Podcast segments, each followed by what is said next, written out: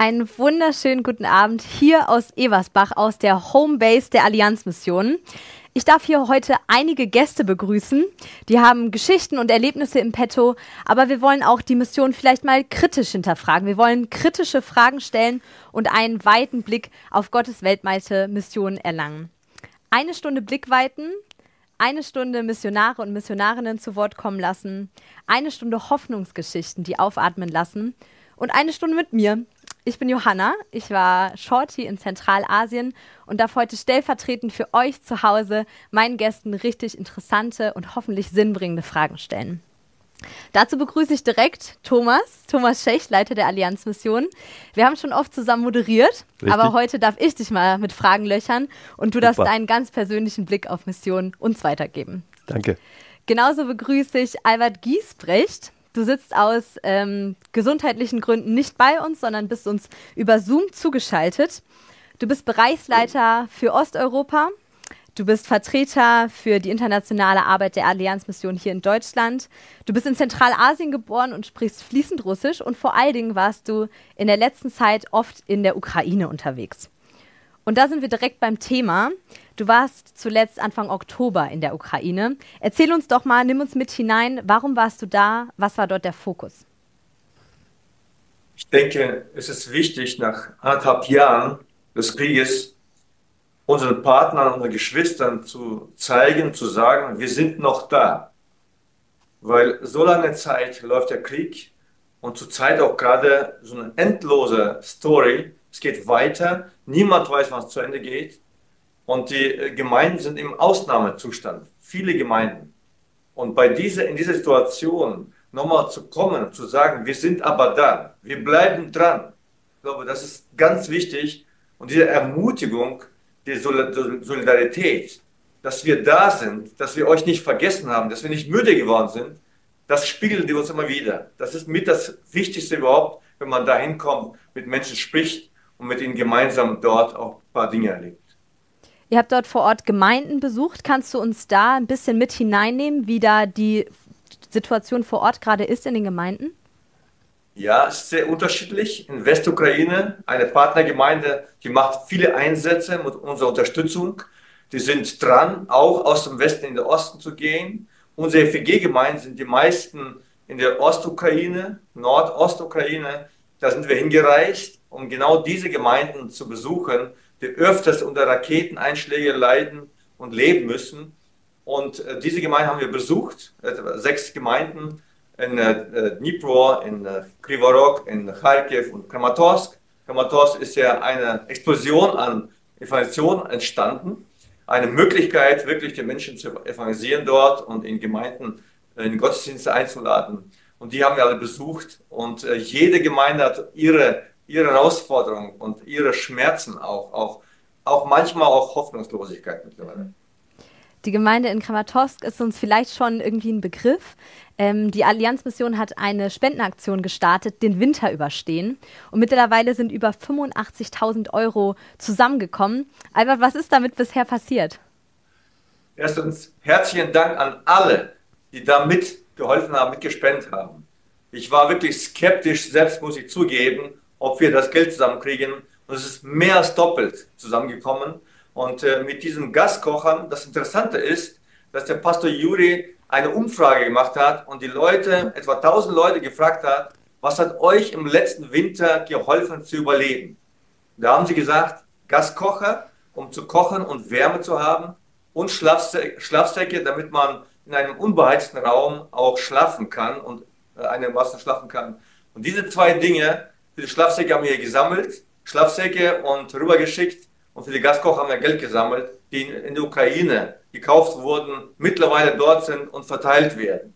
Das ist sehr spannend, das zu sehen, wie Menschen, einzelne Menschen, ich bekomme sehr viele Videos und äh, einzelne Fotos und äh, wie sie danken. Und das wird mir auch, gibt auch mir Mut und äh, das nicht umsonst war, das Ganze zusammen, weil du konkreten Familien mit Kindern klein auch hilfst, wirklich den nächsten Winter zu überleben.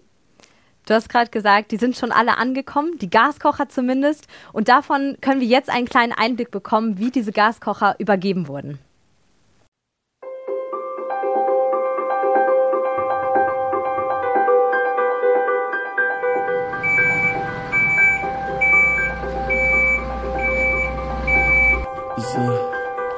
газовые баллоны, слабость.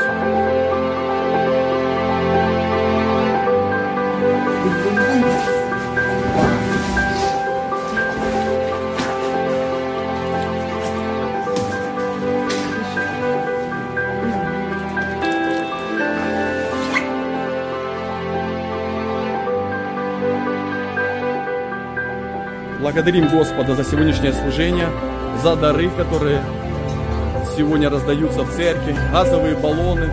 Слава Иисусу Христу за Его обеспечение, за благословение, которое Он дает. Слава Господу.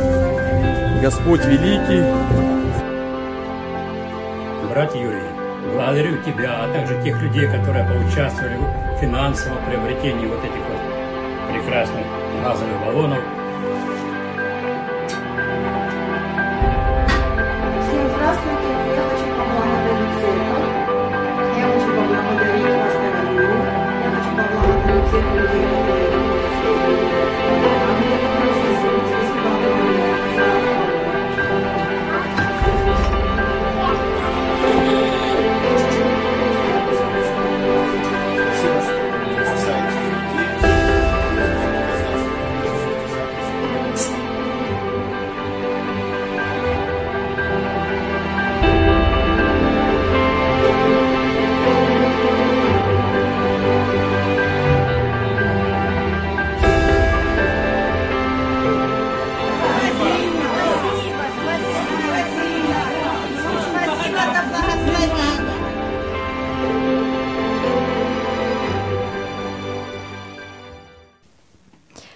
Wieder zurück.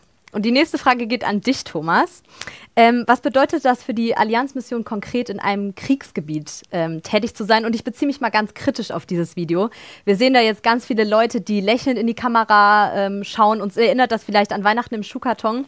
Aber wie echt ist das? Ähm, kommt irgendwie erst die humanitäre Hilfe und dann Jesus oder andersrum? Oder wie ist da die Position der Allianzmission?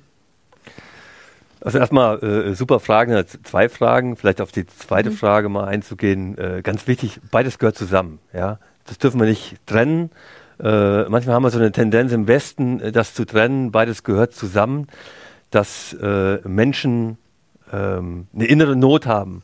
Menschen zu sagen, da gibt es einen Gott, der hat euch nicht vergessen. Da gibt es einen Gott, es gibt ein Leben, es gibt Hoffnung mitten im Leid, äh, wo Menschen jeden Tag Menschen äh, äh, verlieren, wo, wo Menschen verstümmelt werden, äh, äh, wo Kinder ihre Väter verlieren, wo Familien auseinandergerissen werden, ähm, ähm, über den Glauben zu sprechen, über den Glauben an Gott, der uns Halt gibt, der, der, der Gott, der, der uns nicht vergessen hat und der uns einlädt, ihm zu vertrauen. Äh, und da ist auf der anderen Seite die, die, die physische Not. Äh, äh, Menschen, Menschen fehlt die Wärme, Menschen fehlt das Essen, Menschen können vor Kälte nicht einschlafen. Äh, und dass wir das sehen und dass, dass wir helfen, da sind wir aufgerufen, das ist ein, ein ähm, eine, eine, ist jeder Mensch äh, zu aufgerufen.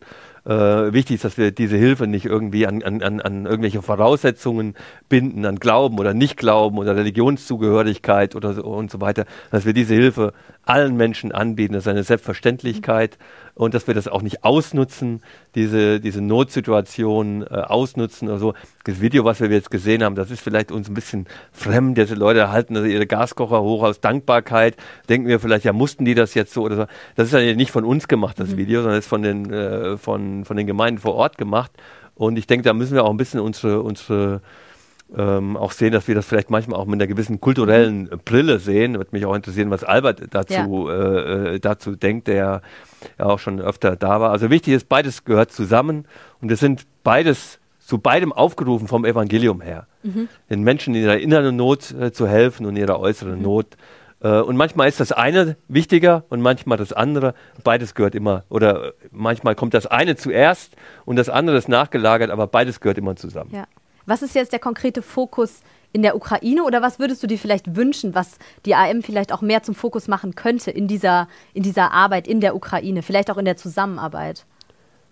Also ich weiß gar nicht, ich äh, schaue das gar nicht so sehr aus der AM-Perspektive, was würde jetzt die AM Ja. oder, oder so, sondern das sind unsere Freunde, unsere Partner, da ist äh, Freie Evangelische Gemeinde, da sind wir auch in, der, im, in einem solidarischen Zusammenschluss von des Internationalen Bundes Freier Evangelischer Gemeinden im Zusammenschluss mit der Auslands- und Katastrophenhilfe in Deutschland, die jeden Monat äh, äh, mindestens zwei LKWs, 40 Tonner in die Ukraine fahren. Da arbeiten wir eng zusammen, auch mit dem Diakonischen Werk Bethanien. Es gibt eine Allianz von, von, von Solidarität und von gemeinsamer Absprache und von, von gemeinsam, wie können wir, und der Allianzmission ist ein Partner, der Not der Menschen und der Situation, in dieser, in dieser, in dieser Situation ähm, ähm, das Evangelium in Wort und Tat mhm. ähm, dahin bringen oder den Menschen, den Ge Geschwistern, den Gemeinden helfen, äh, dort jetzt in dieser Situation Gemeinde Jesu zu sein, mhm. Salz mhm. und Licht äh, zu sein. Das ist un unsere Aufgabe. Ich würde jetzt gar nicht jetzt von einer großen ja.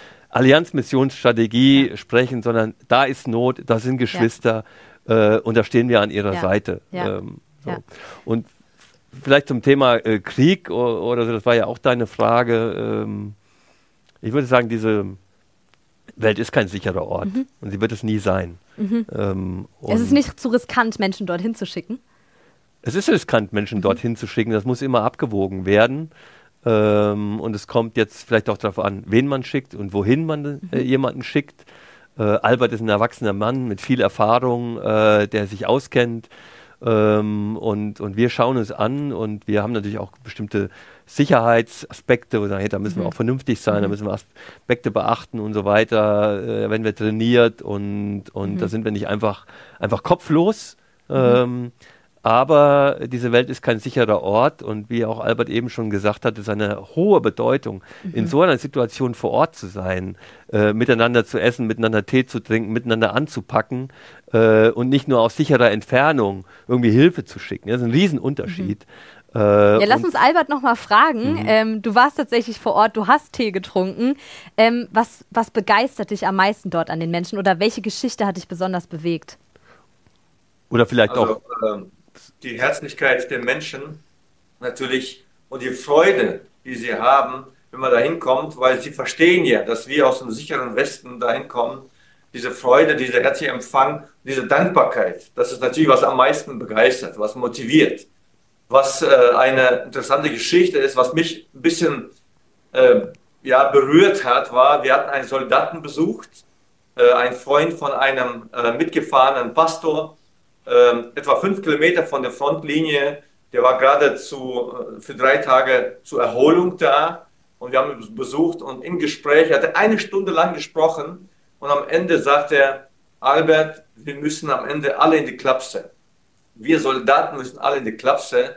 Also das bewegt mich sehr, was es bedeutet, welche Reichweite das hat.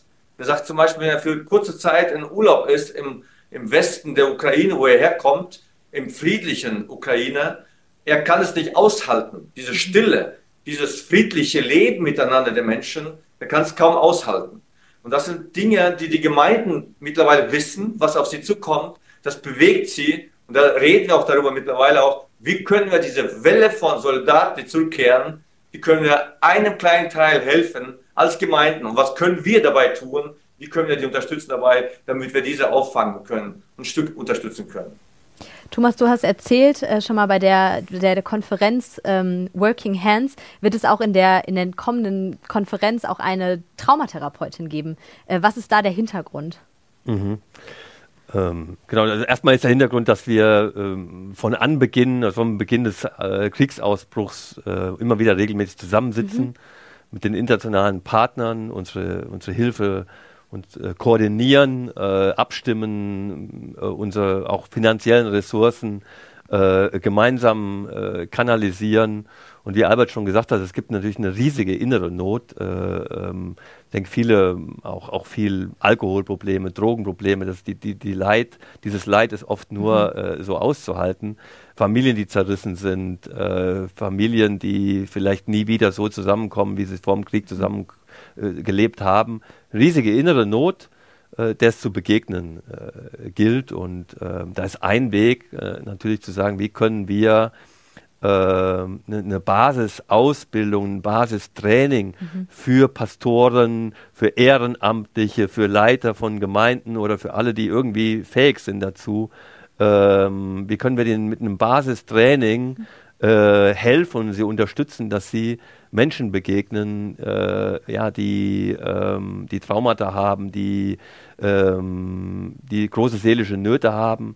Dann können wir auch die Fachleute, die es schon da gibt, weiter unterstützen, ihr Fachwissen multiplizieren. Das ist ein Riesenthema, das uns beschäftigt, das viele andere Organisationen äh, beschäftigt äh, und das natürlich jetzt schon da ist, aber das äh, in Zukunft noch viel stärker da sein wird. Und da gibt es ein nächstes, so, so, ein Koordinationstreffen, das ist jetzt keine Konferenz, ein mhm. Koordinationstreffen, wo wir uns darüber intensiver austauschen werden. Spannend. Ja. ja. auch so vorausblickend irgendwie, richtig gut. Mhm. Albert, ich möchte dich noch mal ganz kurz fragen, ähm, unser, unser Thema ist ja Ho, Ho, Hope im Blick auf Weihnachten. Wo siehst du in all dem denn noch Hoffnung? Also ich hatte gestern gerade ganz frisch einen Satz von unserem FEG-Leiter bekommen wo wir darüber sprachen, dass wir ein Seminar für Gemeindegründung, äh, Gemeindeaufbau eventuell im April nächsten Jahres äh, veranstalten wollen. Und äh, am Ende schreibt er, ja, wir sind bereit, wir würden das machen, wenn Ukraine noch bestehen würde zu dem Zeitpunkt.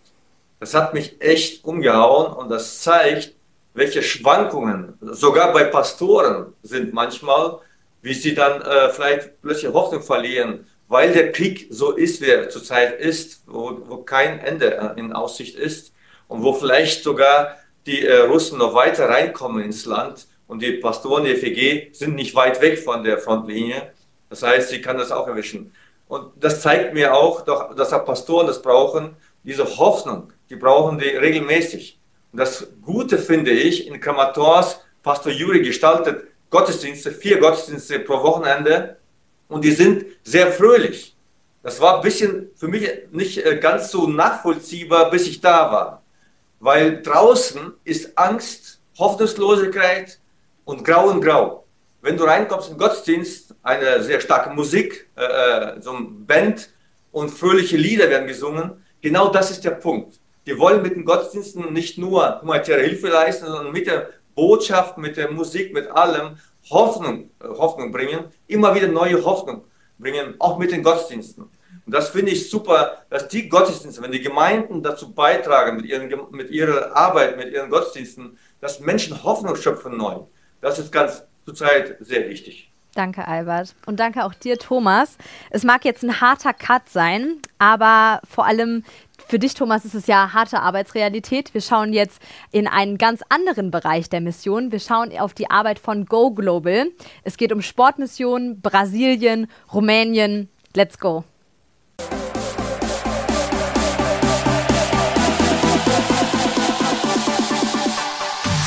Wer mich noch nicht kennt oder schon vergessen hat, wer ich bin, mein Name ist Timo und ich bin euer Kurzzeitmissionar hier in Brasilien in Recife. Wir befinden uns hier auf dem Freizeitgelände Eden und das Problem, das wir haben, ist wie folgt.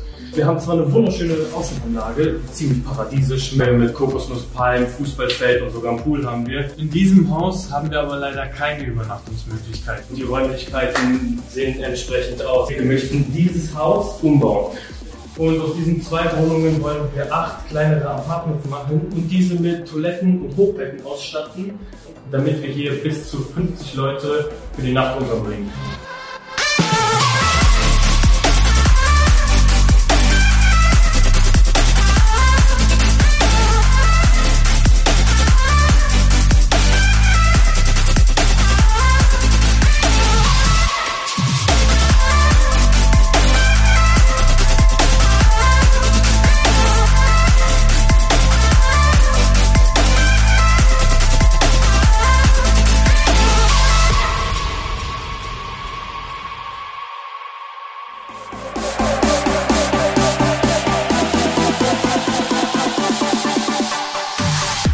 Hi, ich bin Didi und gemeinsam mit meiner Frau Frances sind wir bei Go Global angestellt.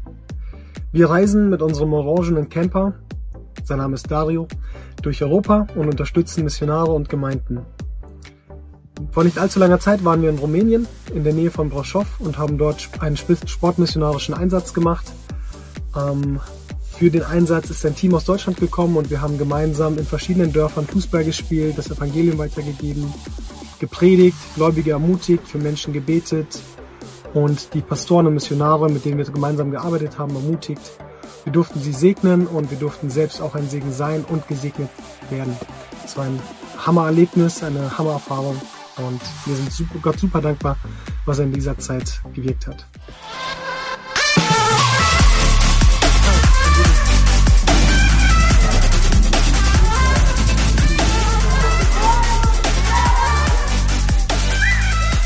오!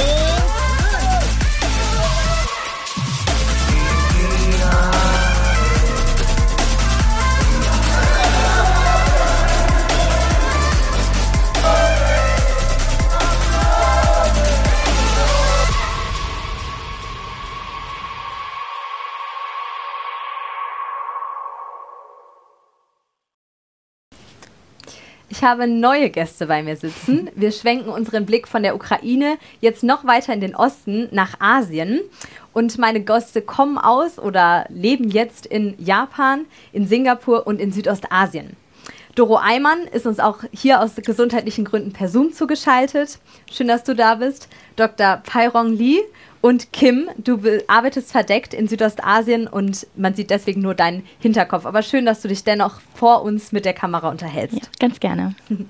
Ein paar Hard Facts zu dir, Pairong. Du bist das erste Mal hier in einem unserer Formate. Ähm, du bist in Singapur aufgewachsen, lebst aber jetzt schon seit über zwölf Jahren in Europa, auch in Deutschland, bist auch mit einem Deutschen verheiratet. Du bist stellvertretende Generalsekretärin für die weltweite Evangelische Allianz und du bist im Verwaltungsrat der Allianzmission. Du hast sogar eine Doktorarbeit geschrieben über Mission im weitesten Sinne. Man sieht, man könnte dich ganz, ganz, ganz viel fragen. Du hast eine unglaublich spannende Vita.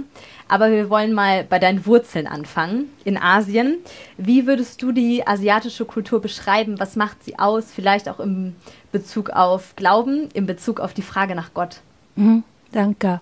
Ähm, ja, ich komme aus Singapur. Man denkt immer, Singapur ist eine reiche Stadt. Das mhm. ist, wie man das be be beschreiben, wenn ich sage, ich komme aus Singapur. Oh, ist ganz klein, ist ganz sauber und ist ganz reich. Mhm. Aber wenn man denkt, was ist Gott? Wir sind ganz vielfältig. Mhm. Es gibt uh, buddhistische Leute, es gibt hinduische Leute, es gibt christliche Leute und es gibt ganz viele Leute, die sagen, dass ich habe keine Glauben. Um, mhm. ähm, ich persönlich komme aus einer Familie, dass wir sind in, um, wir sagen, buddhistische und Taoist, ähm, dieser Hintergrund. Mhm. Ähm, aber das war nicht super wichtig für meine Eltern. Ähm, manchmal war meine mein Bruder krank, dann geht meine Mama zum Tempel oder ist das chinesisch Neues Jahr oder irgendwie, dann müssen wir das besuchen, aber das ist nicht eine regelmäßige Sache, dass wir muss jeden Sonntag zum Beispiel dahin. Mhm. Um, ähm, und wenn wir die Kinder dahin sein soll, dann nehmen wir immer ein Spielbrett mit. Mhm. Ich habe da schon ganz viele Erinnerungen, da Monopoly gespielt mhm. oder irgendwas Im Tempel selbst. Im Tempel, ja. ganz oben, wo die Erwachsenen nicht da mhm. sind, weil das dauert ziemlich lange. Mhm. Man muss dieser diese Joysticks mhm. von eins zu die andere geben und mhm. opfern und ja, aber eigentlich für mich als Kind finde ich das ein bisschen lustig und, mhm. und süß. Mhm. Um, ähm, was für eine Kultur das prägt, will ich sagen, dass wir sind eine Scham- und Ehre-Kultur mhm. und das ist ganz anders als hier in Europa, weil man sagt, das ist eine richtig und falsch. Okay. Ja, und für bei, mich, bei dir gibt es ein richtig und ein falsch? Nee, in Europa, ah, aber okay. in Asien ist das Scham und Ehre. Okay, okay. Ja, was ja. wichtig ist, dass man so nicht die andere Scham mhm. geben. Okay. Um, ähm, manchmal ist, wird ich lügen, damit mhm. die nicht geschämt sein. Mhm. Ja, das ist ja. viel wichtiger als ja. es richtig oder ja. falsches okay. tun. Um, ähm, und dieser Scham und Ehre, glaube ich, das ist, das prägt die ganze Kultur immer noch bis heute. Mhm. Ja. Ja. Hong, du ähm, kommst auch oder deine Eltern kommen aus Asien, aus Südostasien. Äh, du selbst bist aber in Deutschland aufgewachsen und erst als erwachsene Frau wieder nach Südostasien gekommen. Und dein Mann, wie gesagt, ihr arbeitet verdeckt im Haus des Segens. Was genau macht ihr da denn? Ja, das Haus des Segens ist erstmal so eine offene Studentenarbeit. Studenten kommen da einfach erstmal hin, können Kaffee trinken, können an Aktivitäten wie Sprachunterricht teilnehmen oder an Events auch teilnehmen. Und uns ist es einfach wichtig, dass es ein Ort ist, wo die Leute ankommen können, wo die wie ein zweites Zuhause das erleben, dass man da ähm, Freundschaften aufbaut und ähm, einfach auch sich austauschen kann, dass einem zugehört wird und dass sie auch ehrlich sein können, authentisch sein können. Würdest du sagen, du bestätigst, dass das Perron gesagt hat? Ist es auch bei euch diese Kultur von Scham und Ehre? Ja, auch eine absolute Beziehungskultur. Mhm. Ja, dass es äh, so wichtig ist, dass die Leute eben in der Beziehung zum Glauben kommen. Das ist nicht was losgelöstes mhm. und irgendwie was ganz Individuelles ist, sondern sie erleben in der Beziehung, in dem Miteinander, sehen sie Gott mhm. und nicht einfach nur durch das Weitergeben, das Weitererzählen. Mhm. Kannst du uns da mit hineinnehmen in eine Geschichte, die dich besonders bewegt hat? Ja, wir haben ja auch eine Wohngemeinschaft dort ähm, im Haus des Sings. Da ist es so, dass viele dann einfach erzählen, dass das viele eben mit, mit einem buddhistischen Glauben oder mit dem Ahnenkult so mhm. vorgeprägt kommen und erstmal auch Abstand von, von dem Glauben, vom christlichen Glauben nehmen. Aber sie merken, dass der christliche Glauben eben nicht nur ein von Gott erzählen ist, sondern dass es auch ein aktives einander lieben, mhm. akzeptieren, wertschätzen, mhm. ansehen ist. Und da, da, merken die, hey, das sind ähm, Werte oder das, ist, das sind Attribute, die die vielleicht von klein auf gar nicht so stark in ihrem Leben erlebt haben. Und das zieht sie dann auch an. Mhm. Dieses gesehen werden. Genau. Und dass man, dass jemand einem einfach zuhört, mhm. dass sie jemandem einfach von Herzen vertrauen können. Mhm. Ja. Doro, wir wollen auch dich fragen, auch deinen Blick auf die asiatische Kultur. Du bist schon seit 27 Jahren mit deinem Mann Jörg äh, in Japan als Missionsehepaar der Allianzmission. Äh, aktuell und auch schon seit 2014 arbeitet ihr in der I Hope Church in Inazawa und leitet es gemeinsam mit einem japanischen Missionsehepaar. Wir haben jetzt schon so ein bisschen davon gehört, von dieser, von dieser Scham und äh, von dieser Ehrekultur, vielleicht auch von Einsamkeit oder dieses Nicht-Gesehen-Werden. Was erlebst du als größte Herausforderung in Japan oder wie können wir uns das vorstellen bei euch? Ja, auch in Japan findet man vieles wieder, was wir jetzt eben schon gehört haben. Leistung ist auch gerade in Japan ganz äh, hoher Stellen, hat einen ganz hohen Stellenwert, ähm, auf eigener Kraft das schaffen, keinen um Hilfe bitten. Und viele fühlen sich da auch im Stress und haben keine Hoffnung für ihr Leben. Mhm. Und da erinnere ich mich an richtig berührende Geschichten, wo Menschen durch Jesus neue Hoffnung auch in schwierigen Situationen gefunden haben. Aber es gibt auch ähm, Geschichten, auch besonders an eine Person, denke ich, wo mir das Herz fast bricht, wenn ich an sie denke. Ein Freund von uns, der auch äh, viele Jahre in die Gemeinde gekommen ist und ähm, er hat mit seiner Familie dann im asiatischen Ausland gelebt, äh, hat eine richtig gute Stelle gehabt, hat super Geld verdient, so alles, was man sich im japanischen Sinn vorstellen kann, boah, der hat's geschafft. Aber wie es bei ihm innerlich aussah, das hat er nicht so rausgelassen. Und das hat man erst später gemerkt, dass er wirklich innerlich leer war. Dann sind sie äh, als Familie auch wieder zurück nach Japan gegangen. Er hat weiter seinen Job äh, gemacht. Äh, Arbeit war sein Leben. Er hat von morgens bis abends gearbeitet und hatte dann auch keine Zeit für Familie, für Gemeinde. Und dann wurde seine Tochter krank und auch seine Frau hat psychische Probleme gehabt. Und äh, er hat sich total angestrengt. Er hat versucht, das alles irgendwie zusammenzuhalten und jedem gerecht zu werden und dabei auch noch genug zu arbeiten und irgendwie ist er da innerlich zerbrochen. Wir haben auch versucht, ähm, mit ihm Kontakt aufzunehmen, aber er hat total geblockt. Er wollte da keinen Kontakt haben.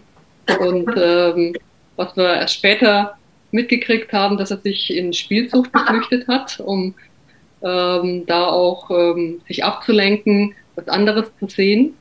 Und äh, irgendwann kam es raus, dass er nicht nur gespielt hat, sondern auch ziemlich viele Schulden gemacht hat und dadurch auch die Ehre der Familie ähm, ja, ins ähm, Dreck gezogen hat. Und ähm, er wusste einfach keinen Ausweg mehr. Und eines Samstags morgens ist er scheinbar fröhlich auf dem Haus gegangen, hat noch seinen, äh, seiner Familie Tschüss gesagt und ist nie wiedergekommen, weil er sich das Leben genommen hat. Und in Japan ist gerade Selbstmordrate ist sehr hoch, obwohl man denkt, es ist ein Land, die haben alles, da läuft es wunderbar da muss man keine Angst haben. Und trotzdem haben viele wirklich so eine innere Leere. Und das ist der Grund, warum wir in Japan sind, um Leuten wirkliche Hoffnung zu geben und davon zu erzählen, wer Jesus ist, der durchträgt, auch in schwierigen Situationen. Krass. Wir können immer nur Einblicke in, in eure Arbeit in die einzelnen Länder bekommen. Wir wollen den Blick noch ein bisschen weiten. Parong, du hast schon ein bisschen was von diesem Ahnenkult erzählt. Mhm. Du hast erzählt, mhm. du warst als Kind im Tempel und, und hast da irgendwas gespielt. Wie genau kann ich mir diese Logik vom Ahnenkult vorstellen? Mhm. Wie sieht das aus oder wie sah das aus in deiner Kindheit? Ja, ich glaube, was wichtig ist, ist, dass ähm, Wir müssen wissen, wo wir herkommen. Diese Vorfahren ist, sind wichtig. Vielleicht ist das auch wichtig, weil ähm, ursprünglich sind wir ähm, Ausländer, Migranten aus China. Meine Mhm. Vor, Vor, Vor, äh, wir von China. Und diese, diese Idee, dass du musst weiß, ich muss wissen, wo ich herkomme, ist wichtig. Das ist, ich glaube, das ist ein wichtiger Teil von dieser Ahnencode. Und dieser Respekt, dieser, wenn man alt sind, dann kriegt man Respekt. Ich bin jung, ich habe nichts zu melden. Ich, ich kenne diese Welt noch nicht. Ich, ich kenn, ich kann so viele Bücher lesen, aber ich habe keine Erfahrung gesammelt und dann zählt alles aus nichts. Und natürlich gibt es auch eine Gründe, wieso das wichtig ist, aber als Kinder ist das nicht so zufrieden, kann man vorstellen. Ja, und aber was, was Hong äh, Kim so gesagt hat, das ist, was wichtig ist, ist, dass diese Beziehung, dass diese Beziehung ganz äh, wichtig. Jedes hat einen Namen. Meine Mamas Schwester heißt was, meine Papas Bruder heißt was. Ist nicht nur Onkel X. Äh, Dieser Onkel hat auch eine, eine genaue N- Name. Einen, einen ehrenvollen Namen. Dann? Nee, zum Beispiel zweiter Onkel Ah, von okay. meiner Mama Seite, Ja. dritter Ah, Onkel okay. von meiner Papa Ja, Seite und ja. alles hat eine Beziehung nach Name. Und mein Mann, wenn, wenn wir zurück nach Asien, blickt er nicht durch. Ja, Er ja. sagt einfach, das ist der Onkel. Das Und geht es auch über den Tod hinaus? Also wenn deine Vorfahren verstorben sind, werden sie dann trotzdem noch so verehrt? Ja, ja, will ich sagen, aber diese, diese ganz genaue Feinheit ke kenne ich nicht mehr so genau. Ja. Ähm, weil meine, weil wir sind Migranten, dann kommen ja zwei, drei Generationen, das in Singapur sind, die Reste sind in China, aber ich habe eine Erinnerung, dass als ich fünf, 16 Jahre alt, hat meine Mama meine meine Schwester und mein Bruder zusammen nach China mitgebracht und gesagt, guck mal, das ist wo deine, dein, deine äh, äh, Opa herkommt.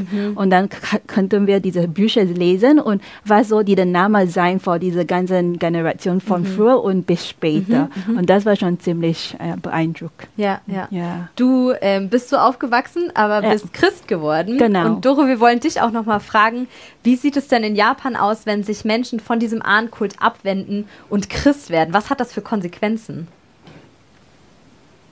Ja, in Japan ist die gleiche Vorstellung, ähm, dass jemand, der gestorben ist, den verehrt man nicht nur als, weil man den als Person ähm, wichtig findet, sondern die verehrt man als Gott. Und wenn man ähm, bestimmte Sachen dann nicht äh, für dieses, wenn ich Christ werde, dann verehre ich ja meine Vorfahren nicht mehr als Götter, sondern ich wertschätze sie, weil sie Person sind und äh, ich bin dankbar dafür für ihr Leben, für das, was sie getan haben. Aber sie sind keine Götter mehr für mich. Und äh, wenn dann irgendwas in der Familie passiert und einer ist Christ geworden, dann ähm, ist oft, wird dann oft gesagt, ja, das ist nur passiert, weil du Christ geworden bist. Weil die Ahnen nicht mehr ordentlich verehrt wurden und äh, weil die sich jetzt rächen.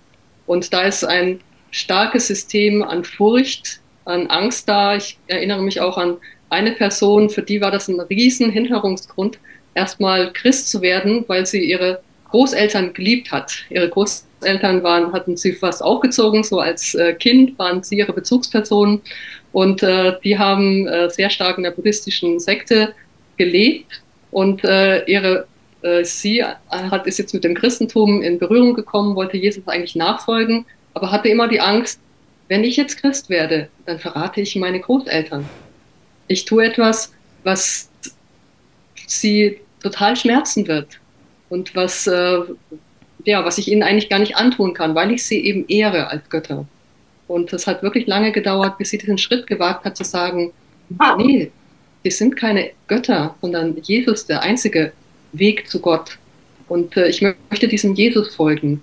Und was sich dann in ihrem Leben verändert hat, als sie den Schritt gewagt hat und gesagt hat, ich möchte Jesus folgen und meine Großeltern sind mir wichtig und ich bin dankbar für sie, aber sie sind keine Götter und ich brauche keine Angst zu haben, dass dann irgendwas passiert. Mhm. Dann bin ich echt total fasziniert, auch in ihrem Leben Veränderung zu sehen und wie sie auch in ihrem Leben fröhlich ähm, ihren Weg geht. Ich frage mal in die Runde, was würdet ihr sagen, braucht es diesen harten Cut? Der äh, Missionar James Fraser hat mal gesagt, man muss alte Brücken abreißen und die Altäre aus den Häusern verbannen. Was würdet ihr dazu sagen? Braucht es diesen harten Cut oder ist es vielleicht auch eine Sache von Respekt, diese Kultur trotzdem noch irgendwie aufrecht zu erhalten? Was würdet ihr sagen? Bei uns vor Ort ist es tatsächlich so, dass die Christen sagen, wenn du äh, Christ wirst, wenn du zu Jesus gehörst, dann musst du den Altar wirklich zerstören. Mhm. Wir haben dann Geschichten miterlebt, wie die dann, wie die Familien den Altar rausgetragen haben und vor der ganzen Nachbarschaft zerstört haben. Das ist ein Riesenzeichen mhm. für, für den Glauben, aber auf der anderen Seite ist das auch ein Riesenbruch mit der Familie. Mhm. Ich habe ja eben erzählt, dass es eine Beziehungskultur äh, ist.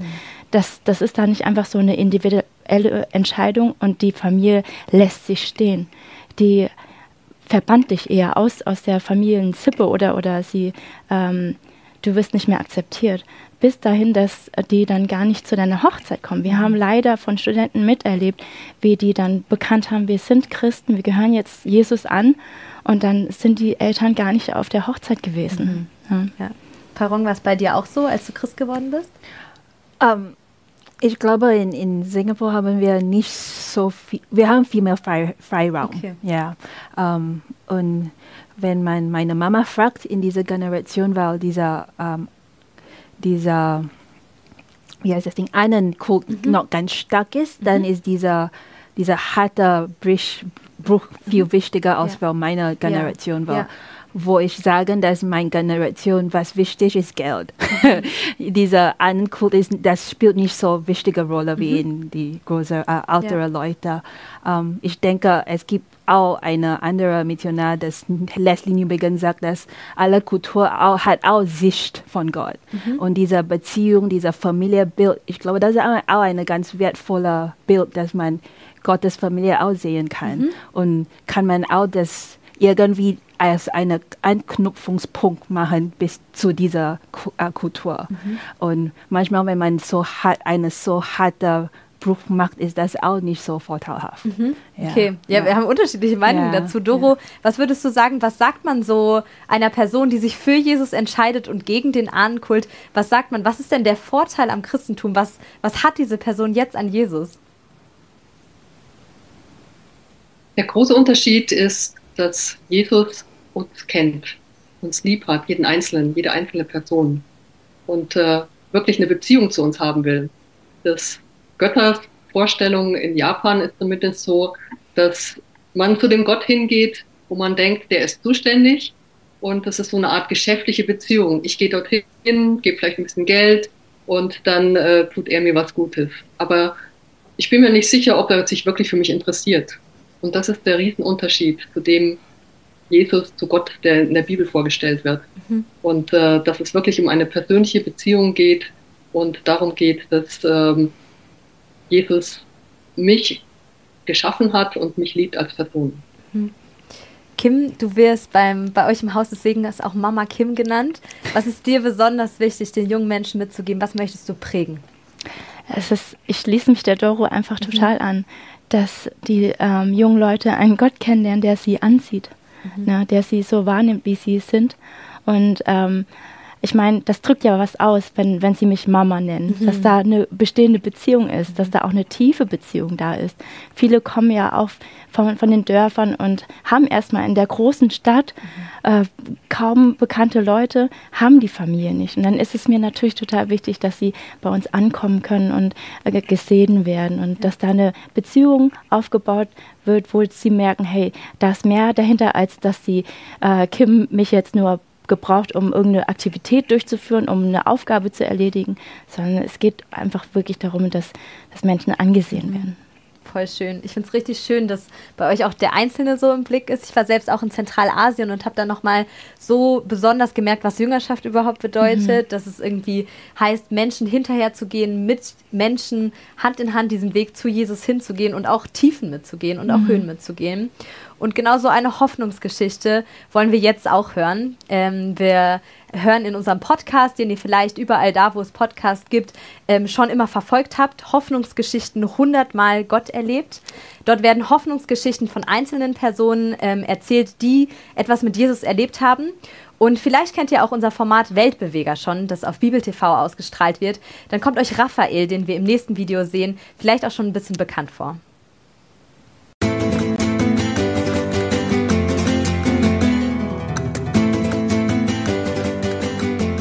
Fresh Eggs ist ein Ort der Begegnung. Offen für alle Menschen, die gerne kommen, gerne mehr über den Glauben erfahren wollen und die Gespräche mögen. So wie Raphael. Regelmäßig vergessen er und Chris die Zeit, weil sie sich in Gesprächen über Gott und die Welt verlieren. él. Y más nadie. Aquí, esos momentos me encanta y a- acabo conseguindo aprovechar y aprendiendo más cosas. Er ist unheimlich wissbegierig, so, glaube ich. Und ich finde das super spannend und er stellt viele tolle Fragen, die mich einfach inhaltlich auch super zum Nachdenken bringen, weil das so Fragen sind, die man nicht in einem Satz beantworten kann, oft auch nicht in einem einstündigen Gespräch, sondern das dehnt sich dann aus. Y decir, ok Dios, ahora tú, tú me tienes que mostrarlo, porque yo lo he intentado otra y otra y otra vez buscar la verdad. que, te- que, que decir es que no tengo una respuesta con palabras, pero que sé es que necesito. Necesito y es eso. Y quiero agradecer a todos porque soy, entré aquí, nadie me conocía y fue muy bien acogido. Entonces creo que para no me quedar loco con la pandemia fue la mejor cosa en mi vida estar aquí. Me siento cada vez más equilibrado. Y para terminar, si uso la palabra de Jesús, dos palabras que Jesús me ha dicho una vez que dice, mira, tienes que tener una experiencia personal con Jesús. Sabes que puedo estar aquí con vosotros, pero hay que ser eh, él y yo, primera cosa. Y otra cosa que también me acuerdo muchísimo con Cris y con toda la gente que también siempre eh, me ayuda a- con mis preguntas, es que Jesús le costaba la vida, estaba en fiestas, estaba celebrando con la gente, ¿sabes? Y, y- y eso que me encanta. Tengo que tener una cosa personal, pero también tengo que celebrar con la gente. Es que una vez pensé, mira, no quiero bautizar con tanta gente, que tengo un poco de vergüenza, pero estar con vosotros también me alegra, ¿sabes? O sea, mis domingos, desde que empecé a venir aquí, no son los mismos. Si no tengo familia aquí, como solo, mira, pasé muchísimos años eh, eh, comiendo, cenando en los domingos solo. Me acordaba de mi vida, de mi familia, pero aquí es mi segunda familia, mi casa, ¿sabes? Entonces, pues muchísimas gracias. No, no. Te ves muy bien. Mejor ahora.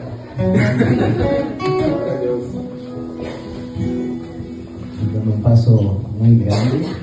Crees en Cristo como tu único Salvador, es decir, que ha morido en la cruz para darte la vida eterna. Sí. Pues muy bien, entonces procedemos al bautismo.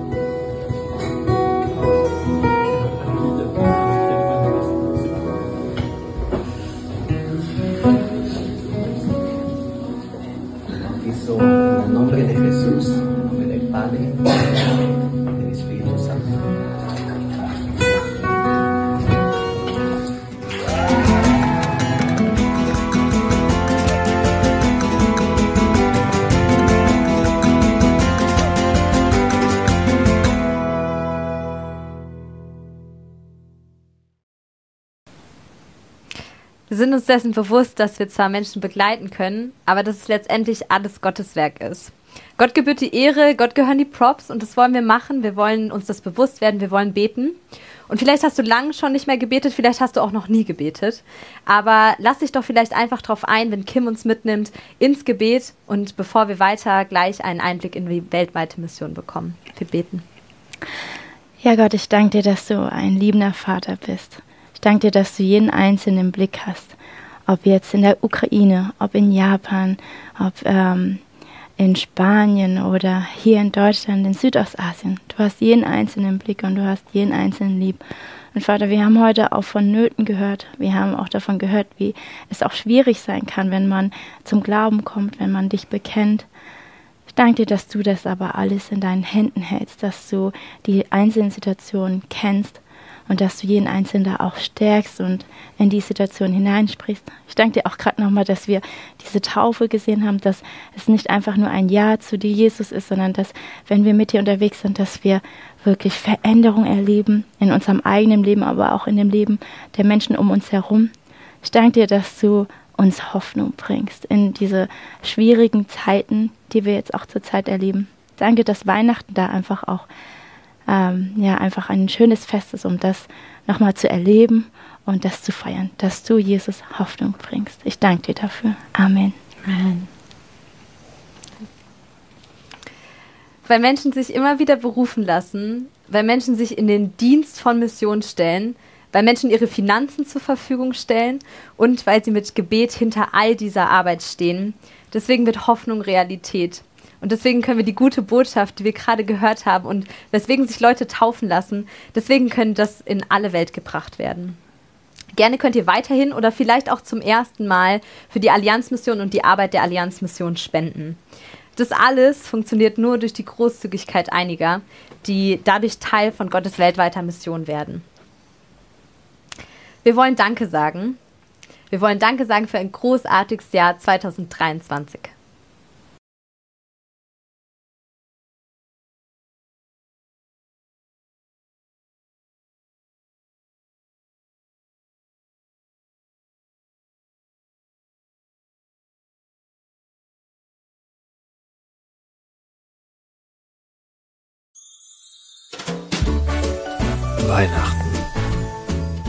Und Gott sprach, es werde Licht. Weihnachten bedeutet für mich, dass Gott mich liebt und dass er die Menschheit noch nicht aufgegeben hat. Weihnachten. Gott kommt als Mensch auf diese Welt, nicht als Erwachsener, sondern als kleines Baby. Ein demütiger König in seinem Reich. Weihnachten bedeutet für mich Hoffnung, weil Gott in die Welt getreten ist und auch in mein Leben treten möchte. Weihnachten bedeutet für uns der größte Liebesbeweis Gottes an uns Menschen. Weihnachten. Hier wird Hoffnung erfüllt. Der Retter der Welt ist da. Mich begeistert, dass die Dinge bei Gott genau andersrum sind, als wir denken. Dass durch seine Offenbarung unsere ganze Welt auf den Kopf gestellt wird. Und dass der, von dem alles abhängig ist, als gutes Beispiel vorangeht, nicht nur fordert und sich selbst an Weihnachten völlig abhängig macht. Weihnachten bedeutet für mich, Gott wird Mensch und dieses kleine Baby in der Krippe ist unsere ganze Hoffnung. Das Licht der Welt ist geboren. Ja, das bedeutet, dass sie ähm, gerne mit ihrer Familie zusammen sind Weihnachten und wir feiern es, weil Jesus geboren wurde. Und wir? Wir können nicht anders, als von ihm zu erzählen. Wir wollen ihn in seiner Liebe widerspiegeln und den Menschen vorstellen.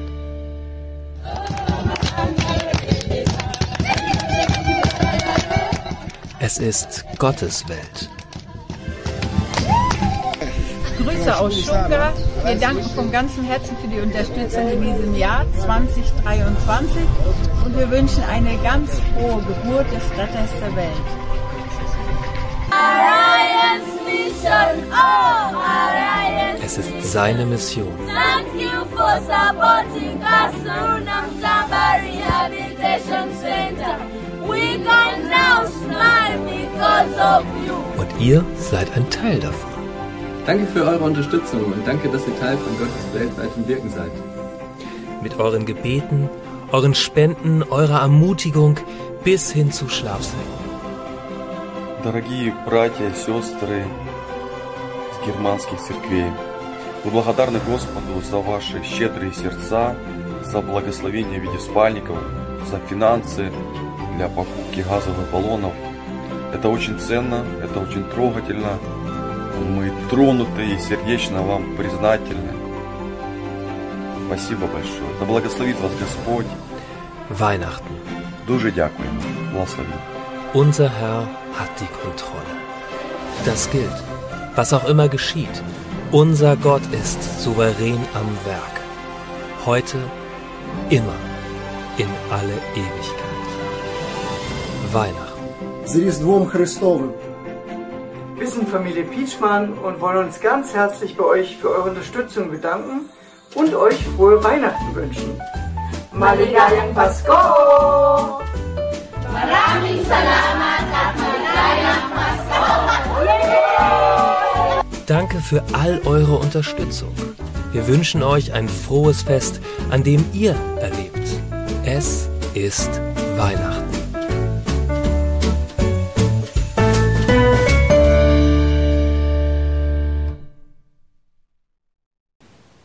Gott ist souverän am Werk. Und er lässt sich auch nicht von technischen Schwierigkeiten abhalten. Entschuldigt diese und schön, dass ihr noch dran geblieben seid. Denn wir glauben wirklich, ihr seid Teil des Ganzen. Ihr seid wichtig. Und du vor der Kamera, du bist, oder vor dem Bildschirm, du bist ganz besonders wichtig.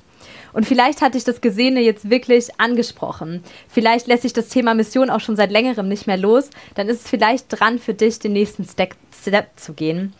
Komm zu unserem G-Seminar am 15. März 2024. Anmelden kannst du dich dafür auf unserer Website. Wenn wir uns da nicht wiedersehen, sehen wir uns vielleicht am nächsten Freundestag wieder. Der findet statt am 29. Juni 2024.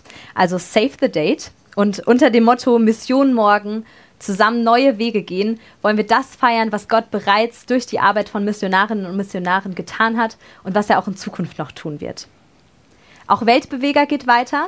Regelmäßig senden wir neue Dokumentationen. Die erste könnt ihr schon am 8. Januar 2024 auf Bibel TV sehen und auch eine weitere am Anfang des kommenden Jahres. Dort ist unsere Filmemacherin Ruth Gebhardt nach Albanien geflogen und hat dort ein Gemeindegründungsprojekt unter Sinti und Roman begleitet.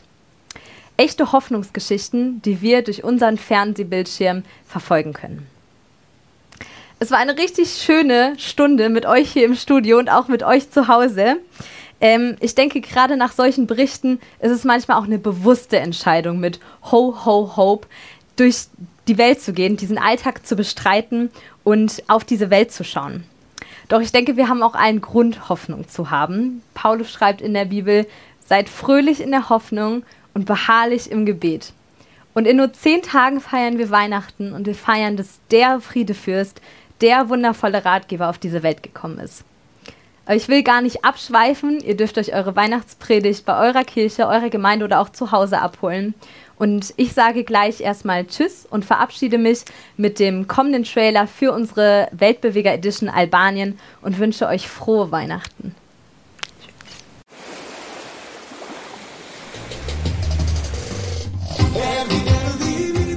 Most of them are uh, die meisten von ihnen trinken viel Alkohol und nehmen Drogen. also Unsere Gemeinschaft hier ist extrem arm.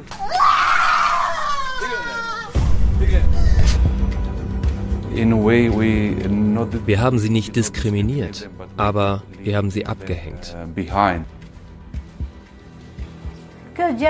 Das ist das größte Wunder, dass ich frei bin. Allgemein und besonders für Frauen gibt es hier keine echte Freiheit. Sie lieben die Künste. Man trifft sie an beim Musikmachen und beim Tanz.